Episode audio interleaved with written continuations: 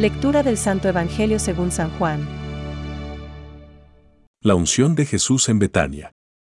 Seis días antes de la Pascua, Jesús volvió a Betania, donde estaba Lázaro, al que había resucitado. Allí le prepararon un cena. Marta servía y Lázaro era uno de los comensales. María, tomando una libra de perfume de nardo puro, de mucho precio, ungió con él los pies de Jesús y los secó con sus cabellos. La casa se impregnó con la fragancia del perfume.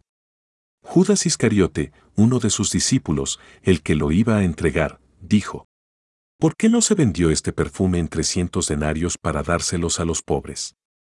Dijo esto, no porque se interesaba por los pobres, sino porque era ladrón y, como estaba encargado de la bolsa común, robaba lo que se ponía en ella.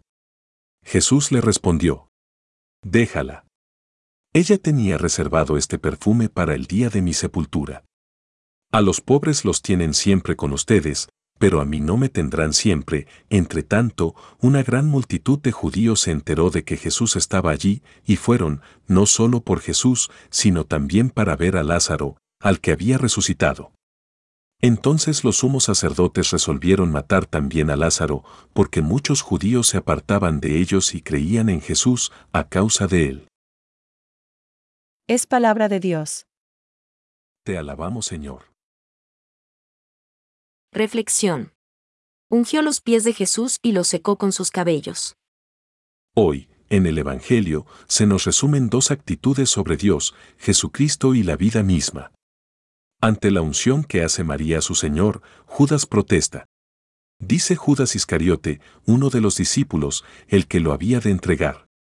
¿Por qué no se ha vendido este perfume por 300 denarios y se ha dado a los pobres? Juan 12,4-5 lo que dice no es ninguna barbaridad, ligaba con la doctrina de Jesús. Pero es muy fácil protestar ante lo que hacen los otros, aunque no se tengan segundas intenciones como en el caso de Judas. Cualquier protesta ha de ser un acto de responsabilidad.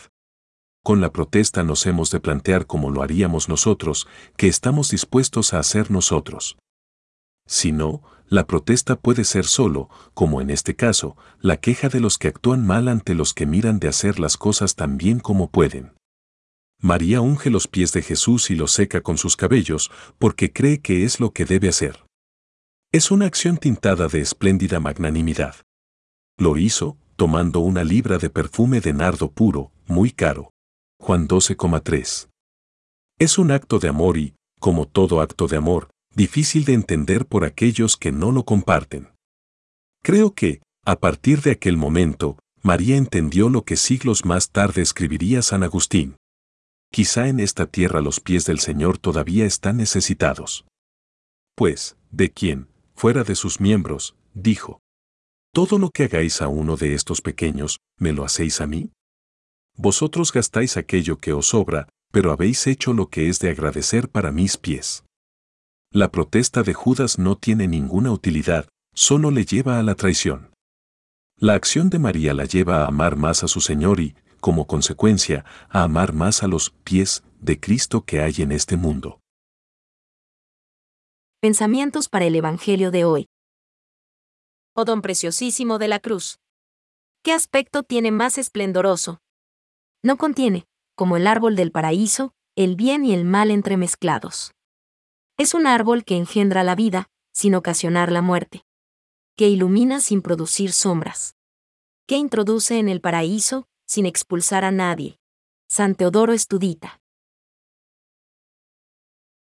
El amor no calcula, no mide, no repara en gastos, no pone barreras, sino que sabe donar con alegría, busca solo el bien del otro, vence la mezquindad, la cicatería, los resentimientos, la cerrazón que el hombre lleva a veces en su corazón. Benedicto XVI. Jesús hace suyas estas palabras. Porque pobres siempre tendréis con vosotros.